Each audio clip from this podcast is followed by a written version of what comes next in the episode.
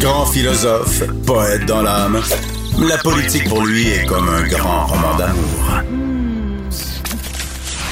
Vous écoutez Antoine Robitaille, là-haut sur la colline. Pour mon prochain invité, la défense de la langue française au Québec est un combat inutile. Il nous dit ça dans un, un essai stimulant, paradoxal, un panégyrique de la langue québécoise, comme il le dit lui-même. Alors, c'est Rajoul Mouhamadou. Bonjour. Bonjour. Auteur de Créoliser le québécois aux éditions Somme Toute, ça vient de paraître. Et d'abord, parlez-nous euh, de vous. Vous êtes d'origine togolaise. Vous dites être tombé amoureux du Québec et de sa différence. Vous vivez à Québec depuis cinq ans. Euh, comment ça s'est produit? Ben, je suis arrivé au Québec en novembre 2016. Je suis resté quelques temps à Montréal avant de venir m'installer à Québec. Et je suis tombé à la fois amoureux du Québec et de la ville de Québec parce qu'il y a quelque chose dans, il y a une certaine énergie dans cette ville qui, qui me séduit. J'aime la vieille pierre, j'aime les vieilles églises. J'ai, j'ai souffert, je souffre encore quand j'entends que des églises sont abandonnées. Et tout ça fait partie de, j'ai rencontré des Québécois, des gens admirables, des gens qui, qui, qui, qui vous ouvrent leur maison, qui vous accueillent, qui vous aiment. Parfois on est, on est étonné quoi. Oui. Et franchement, c'est, c'est une, c'est une société euh, jeune, séduisante et en même temps euh, avec un cœur gros comme ça. Ah, ben c'est. C'est, c'est émouvant de- d'en- d'entendre ça, euh, alors qu'on entend souvent parler du, du racisme des Québécois. D'ailleurs, dans votre livre, vous, vous dites, euh, vous, vous parlez de Pierre Vallière et vous utilisez le, le mot, euh, le mot en haine, comme on dit ailleurs sur d'autres. vous dites qu'il y avait dans Nègre blanc d'Amérique une intuition solidaire, puis vous reprochez aux bonnes âmes de vouloir interdire euh, ce mot? Ouais, tout à fait. Bon, le propos est très équilibré à ce propos parce que je, critique à la fois, je critique ceux qui critiquent euh, le fait que Pierre Vallière utilise ce mot-là, que beaucoup de gens ont peur d'utiliser, parce que voilà, euh, euh, on identifie le nègre à une sorte d'identité euh, ontologique. Personnellement, je ne me définis pas ontologiquement comme un nègre. Mhm. Nègre, c'est un mot qui a une histoire, qui a une date de naissance, exactement comme le mot blanc. Donc moi, je ne pense pas qu'il y ait des blancs d'un côté et qu'il y a des noirs d'un côté, des nègres d'un côté. Ouais. Je crois qu'il y a l'humanité. Ben, L'usage qu'on fait du mot nègre, il y a des, us- des usages différenciés. Il y a eu des usages différenciés dans l'histoire. Des usages qui ont été des usages de dénigrement, d'avilissement, d'amoindrissement de l'humanité de des gens originaires d'Afrique. Il y a eu des, par la suite, il y a eu une évolution qui a mené comme ça avec le mouvement de la négritude. Oui. Nègre est devenu positif. Le black est devenu beautiful. Et quand vous prenez des sociétés comme Haïti, bah, euh, ça, Daniela Ferrière est plus éloquente sur le sujet que moi. Euh, il y a un usage très positif du mot nègre là-bas qui veut dire, qui, qui finalement veut dire homo, ça dire l'homme, quoi. Oui, L'homme, le ça. vrai homme. Tu vois Inou, comme on c'est dirait. un- C'est une notion très polysémique Mhm. c'est des, des, des enjeux qui sont extrêmement compliqués. Mais moi, personnellement, je pense qu'il y a un usage paradigmatique du mot nègre. Et le, nègre a été dans l'histoire de l'avènement de la modernité, une sorte de pierre de rosette comme ça de la violence. Et c'est une formule d'un philosophe que j'aime beaucoup. Une pierre de rosette, c'est une figure paradigmatique, une sorte de personnage conceptuel qui existe. Et l'usage que faisait Pierre Vallière à, à l'époque était entré dans ce contexte-là, dans cet usage-là. Maintenant, aujourd'hui, il y a des gens qui, qui des difficultés par rapport à, la notion et à l'usage polémique, parce que le mot conserve une certaine radioactivité. C'est- un matériau fissile, ce mot-là. Donc, il faut travailler, évidemment, à comprendre euh, les douleurs. Voilà, il y a des usages euh, nuancés, intransigeants, contextualisés de cette notion-là qui sont possibles. Bien. Euh, vous dites qu'il faut créoliser le québécois, c'est le titre de votre ouvrage. Qu'est-ce que ça voulait dire? Qu'est-ce que ça voudrait dire exactement? Parce qu'on a déjà un peu notre créole. On a, on a eu le joual euh, qui s'est matiné, euh, qui est devenu québécois. Euh, Certains Oui. parlent de. Il y a tout un courant ling- en linguistique qui parle de. Qui, qui prône l'aménagement, donc les aménagistes, comme on dit. Donc, est-ce qu'on l'a pas déjà un peu? Tout à fait, sauf que je, je, je précise très bien dans le livre, il y a des usages euh, à l'oral, des usages à l'écrit. C'est pas la langue québécoise, la langue officielle au Québec. D'ailleurs, le, le libellé de, euh, je sais pas, le, le leitmotiv euh, dominant euh, au Québec, c'est la défense de la langue française. On ne dit pas la langue québécoise. Mhm. On dit pas le cré- Vous comprenez? Ce que j'entends par créoliser, c'est c'est le devenir langue. C'est-à-dire que c'est une langue qui émerge comme ça de l'expérience des quatre siècles de présence euh, de ce fragment-là de peuple français qui est arrivé avec une vieille langue française qui s'est métissé avec euh, les populations autochtones et qui a vécu au contact euh, de la civilisation anglo-saxonne. Tout cela a donné une langue. Et ce qu'on appelle le créole à l'oral, c'est une langue excessivement empreinte d'anglais. On s'en rend même pas compte. Moi, personnellement, je me moque tout le temps des amis avec qui j'ai des conversations. On me dit, quand j'entends quelqu'un me dire, je vais sauver de l'argent, ça me fait rire. Je dis, mais là, c'est de l'anglais, c'est pas du français. Ben oui. là. C'est de sauver de l'argent. Là, En français, il faut dire épargner. Là. Vous Mhm. voyez ce que je veux dire? Donc, euh, Il y a tellement d'expressions bon matin. Ou alors quand on me dit merci, les gens disent welcome. Je, ben merci. Quand tu dis merci à quelqu'un, euh, je dis je dis pas bienvenue, je dis de rien. Mhm. Ah oui, c'est prie. Non, c'est certain. Oui. Donc voilà, c'est une langue comme ça. Mais ça vous Euh, amène pas à prôner une correction, il faut le dire aux auditeurs. Vous, vous, Absolument pas. vous dites qu'il faut l'accueillir, il faut accueillir ce métissage, ça comme un, un sain métissage. Ouais, tout à fait. Moi, je considère que euh, c'est un fait. C'est un fait. C'est- C'est quoi un fait? C'est une de sédimentation historique. Voilà. C'est- le produit de votre histoire et c'est le produit comme ça de l'intelligence. euh, il y a une sorte d'intelligence relationnelle des langues, Ouais. à mon avis. Donc, c'est qui fait que vous avez métabolisé de façon très spécifique au regard de votre histoire, de- des rapports politiques, des rapports culturels que vous avez entretenus avec les différents peuples avec lesquels vous partagez l'espace nord-américain, euh, vous avez métabolisé une langue qui est la vôtre propre. Qui, Gaston Miron, c'est l'homme qui a tout compris. Il le dit très bien dans, son essai sur décoloniser la langue. C'est-à-dire, il dit, euh, ça ressemble à du français, mais ce n'est plus du français. Ça ressemble à de l'anglais, mais ce n'est plus de l'anglais. Donc, si un créole québécois devrait exister, ça devrait être ça. C'est-à-dire Oui, mais- qui se tient mais sur lui con-. Oui, condamne le, le traduit du veut voudrait qu'on Oui, oui. Euh, Il parle de charabia, vous, vous le citez là, à la Oui, page tout à fait. 44. Là.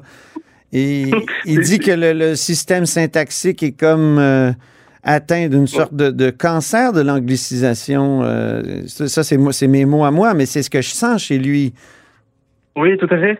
C'est- Et je le précise aussi dans cette page-là qu'il y a chez Gaston Miron euh, une intelligence descriptive sédui- séduisante, ce, ce que je reprends.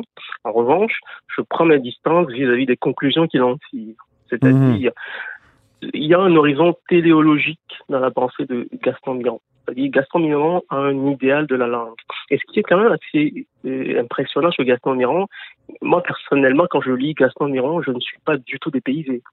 C'est comme si il, il ressemble à n'importe quel poète français, avec une langue extrêmement, extrêmement parfaite. C'est séduisant. Parfois, je- j'en pleure. Récemment, je relisais L'homme agonique. Je, je relisais L'homme agonique. J'ai trouvé ça extrêmement brillant. Vous, vous voyez? Oui. mais ça, en rien, ça ne reflète. Ça, ça- genre Gaston Miron, vous plaquez ça, euh, je sais pas, dans un texte, dans un recueil de Senghor, ça passe bien. Oui. Ça passerait pour du Senghor, vous comprenez? Donc c'est pas très euh, spécifiquement québécois. Donc c'est normal qu'il tienne cette petite comme cette posture-là, parce que lui, il a cet idéal de la langue qu'il faut défendre, il a cet idéal de la nation qui est à défendre. Et d'ailleurs, à propos de Gaston Miron, je pense que c'est l'autre là qui Jacques Brault, je pense, c'est Jacques Brault qui qui, qui qui dit très bien qu'il y a chez lui une sorte d'angoisse qui est cerne de courage. J'admire le courage, mais je ne partage pas l'angoisse. Hmm. Pourquoi vous partagez pas l'angoisse? Parce que c'est vrai qu'au bout du compte, euh, vous, vous allez me dire c'est plus du français, c'est plus de l'anglais, mais c'est on a perdu le contact chose. avec les autres francophones. On peut, en tout cas, Mais- perdre le contact avec les autres francophones. Tout à fait, tout à fait. En fait, c'est pour ça que je parle plutôt de dire de ne pas défendre la langue française, mais de défendre la langue francophone. Vous comprenez? C'est-à-dire quelque chose comme une sorte de, bah, comme on dit les langues européennes, comme on dit la langue germanique. Tu vois? Il y a un tronc commun, et à partir de là, chaque peuple euh, con- construit ses, ses équivoques, ses contresens, et trace, trace, son langage particulier dans ce front commun là de langue qui est la langue française. Mais si on parle à moitié français, à moitié anglais, avec des, des mots, des, des, une syntaxe, euh, est-ce qu'il vaut pas mieux à un moment donné, euh, euh, comment dire, parler l'anglais, tout simplement? Des, des fois, j'écoute Justin Trudeau. Justin Trudeau, je me dis, il devrait parler anglais. Je, je comprends à peine ce qu'il dit en français parfois parce que tellement que c'est du c'est du traduit du pour reprendre l'expression. Je crois que les, les, Romains, les Romains auraient dit la même chose des Gallo-Romains dans les premiers siècles, quand les, les, peuples gaulois, qui sont devenus vos ancêtres, les Français, par, commençaient par mélanger ce qu'ils avaient de conservé de leur langue celtique, plus euh, la langue romaine. Vous comprenez? Donc, on pourrait dire à l'époque. Je comprends, mais ça, ça s'est passé sur des, des, des, siècles et des siècles, alors qu'avec les communications d'aujourd'hui, tout se fait extrêmement rapidement, puis il y a une, une normalisation des langues qui, qui fait que on, on, on, peut tout simplement, au lieu de passer au, au métissage et à la transformation d'une langue, on, on passe carrément à l'assimilation. Oui, et je, je, je, je, crois que les peuples, les peuples ont une certaine capacité comme ça de se, de se défendre par rapport à l'assimilation. Je ne pense pas que voilà l'anglais deviendra la langue universelle qui sera imposée à tous. Ça ne marche pas. La France, par exemple, quand vous prenez des pays comme des pays africains qui ont vécu dans des contextes coloniaux extrêmement, extrêmement répressifs. Moi, dans les années 90, quand j'allais à l'école, euh, les petits garçons euh, qui parlaient leur langue maternelle à l'école étaient punis on leur euh, mettait des, des, des, cadavres d'animaux au cou pour les dissuader de parler leur langue. Ah oui. nos, langues, nos langues ne sont pas mortes, vous comprenez? Donc c'est très bien de dire, bon voilà, il y a une sorte d'agression. De... Il y a des langues dominantes qui dominent d'autres mondes. Il y a des faits, il y a des, des, relations dans le monde qui sont des relations de pouvoir, des relations de domination, des mais relations il faut, Il faudrait, mais à vous écouter parfois et à vous lire, je, je me dis, est-ce qu'il est en train de nous dire un peu euh, à la darwinienne, il faudrait céder au plus fort, simplement? Absolument pas, je crois pas, parce que comme je le dis très bien, j'affecte un certain pouvoir thaumaturgique euh, aux langues. Donc il y a une certaine force illocutoire des mots, une capacité de, de résilience euh, propre aux langues face aux invasions, aux agressions. Vous êtes la preuve vivante votre français a quand même résisté malgré euh, un contexte comme ça de domination, d'ensevelissement comme ça par d'avalement si on veut par la langue anglaise. Donc il, y a euh, il n'y a pas que l'autofécondation euh, permanente. Parce que de toutes les façons, euh, la, la, puissance pas, ne fait pas tout. Je vais donner un autre exemple. Hmm. C'est le cas de la, puissance de l'anglais, vous voulez dire? conquiert. Oui, oui. La, Rome, la, la, Rome antique qui conquiert euh, la Grèce, mais qui se convertit à sa religion, à sa philosophie, qui l'adapte, et qui conquiert aussi euh, le croissant fertile, si on veut, qui conquiert les euh, les nations juives de l'époque mhm. et qui finit par se convertir à, sa spiritualité. Donc en général, c'est pas toujours, on ne peut pas présumer de ce qui va arriver. Euh, espérons que nous soyons Hélène. Donc bah, je suis la preuve, je suis la preuve qu'il faut défendre cette langue-là. Je, je, la défends. Mais en même temps, je, je, ne suis pas très très très à l'aise très à l'aise en anglais. Je suis pas une langue qui qui me, qui me parle particulièrement. Je suis très attaché à la langue française mais en même temps, je suis, j'essaie de, de, garder une certaine la tête froide par rapport à une problématique linguistique et qu'elle se pose à l'échelle mondiale aujourd'hui. Je me posais la question, créoliser, valoriser la langue québécoise à l'extrême, est-ce que ce serait pas une manière pour le Québec de se replier sur soi? En, en, en 1979, c'est Pierre Bourgault, donc vous connaissez Pierre Bourgault, chef indépendantiste, euh, militant, ancien chef du RIN, qui dénonçait le pire des séparatismes. Et c'était celui qui consiste à vouloir à tout prix nous en tenir à la langue québécoise en tout temps et en tout lieu. Il ne reniait pas, évidemment, Pierre Bourgault, le québécois correct. Euh, et il est parfaitement normal, disait-il, de faire usage entre nous de cette langue. Mais il ajoutait que comme Québécois, nous devons, et là j'ouvre les guillemets, viser à abattre nos frontières linguistiques pour nous permettre de communiquer avec tous les francophones du monde. Qu'est-ce que vous pensez de, de, ça? Est-ce que, donc, dans cette optique-là, créoliser à l'extrême, est-ce que c'est pas justement se refermer, se replier sur soi? Je vais vous étonner, mais je suis d'accord avec Pierre Bourgault, parce que je pense que dans, dans la première partie de, la citation que vous donnez, justement, il parle, il pointe du doigt une sorte de risque euh, que l'ethno-nationalisme linguistique, qui est désormais une sorte de nationalisme de compensation, de compensation, c'est quand même quelque chose de compensatoire, face à notre, ben, je, je dis notre, à l'invouloir des Québécois euh, vous pouvez dire notre, hein? Vous pouvez dire, dire notre. Vous en faites partie, là. Vous êtes ici depuis cinq ans, puis vous n'avez pas l'intention de partir, d'après ce que je comprends. Non, je suis là. Vous en êtes alors, vous en êtes. J'en suis. mon propos, mon propos est simple, c'est-à-dire que moi, j'essaie de réfléchir dans cet ouvrage-là et quand, quand les, quand vous, quand les, gens le liront, ils comprendront. Je, je, réfléchis sur les possibles, les possibles inadvenus hmm. et parfois des possibles avortés par exemple, le, devenir joual euh, dans ces années 70 où ça s'est décidé. Fin années 60, début années 70 où ça s'est décidé. Donc, il y a évidemment dans mon propos une certaine saveur utopique. J'aime jouer avec les uchronies et c'est une pensée, on va dire, c'est une sorte de pensée en laboratoire, si vous voulez. Oui, oui. je considère que le devenir, le devenir créole, et je n'ai pas eu le temps de l'expliquer, peut-être je n'ai pas été très explicite là-dessus, j'emprunte la formule pas, je, ne me réfère pas aux langues créoles telles qu'elles existent aujourd'hui, telles qu'elles ont pu être produites par la matrice coloniale, euh, ouais. Bah, comment j'ai centra-américaine ou américaine au sens large avec S. Mais c'est des linguistes français comme Alain Ray ou Bernard Cerchiglini qui qui disent très bien que le français est un créole du latin. En fait, le devenir créole, c'est le devenir langue tout simplement. Quand je, quand professe en devenir créole du québécois, ça veut dire qu'il y a possibilité pour les Québécois de se frayer un chemin entre le français parce qu'il y a quand même une double situation de diglossie. La plupart de ceux qui critiquent la diglossie. Diglossie, il faut l'expliquer. Moi, je comprends. C'est pas tout le monde qui connaît. c'est pas la diglossie, c'est pas le bilinguisme. Donc c'est pas deux langues distinctes, c'est comme une langue avec deux, euh, une branche avec deux, c'est-à-dire deux branches d'un même arbre. Avec avec une langue qui domine qui domine outrageusement l'autre. Voilà. Moi, je, je viens d'Afrique où on vit ces situations diglottiques-là. Je, je, vous ai montré par quel processus de scolarisation je suis passé. C'est-à-dire, ça, c'est un exemple pur de ce que c'est que la situation diglotique qui a été la nôtre. Votre langue maternelle, c'est l'anoufo.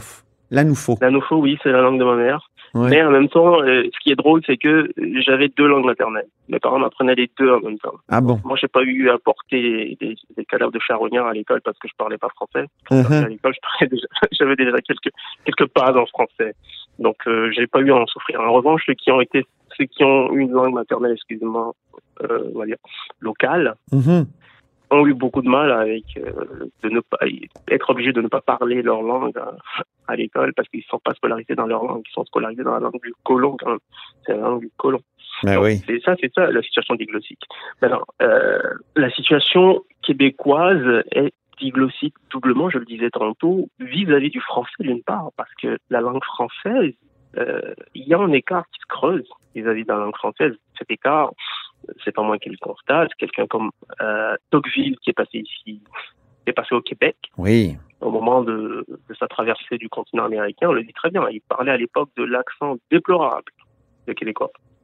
Donc, encore aujourd'hui, il y a des gens qui regardent avec, une certaine condescendance l'accent québécois. Personnellement, quand je suis arrivé, je, je, je, je laissé tenter. Je me laissé tenter avant de me rendre compte que, bon voilà, derrière ce qui paraissait comme une sorte de, de, dissonance, il y avait un système. Et c'est ce système-là que j'ai essayé d'analyser, de, disséquer dans cet ouvrage. Il y avait hmm. quelque chose, quelque chose, un langage autre. Et il hmm. fallait décoder ce langage-là. C'est ce que j'essaie de faire. J'essaie de rapporter ça à des possibles. Comme je dis, il y a des possibles. J'explore plusieurs hypothèses. Ouais. Devenir créole, c'est devenir langue. Mais après, il y a la possibilité de maintenir ce que j'appelle l'hypothèque. Depuis, vous, vous, payez une hypothèque à la langue française, vous la défendez.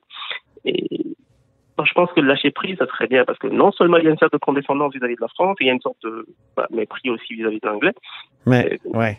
Les Anglais vis-à-vis de vous. Donc, mais il peut y avoir aussi un volontarisme euh, qui, euh, de, de, qui, qui s'inspire, par exemple, des Juifs qui ont réactivé l'hébreu. Euh, oui, le lâcher prise, c'est tout le contraire du lâcher prise.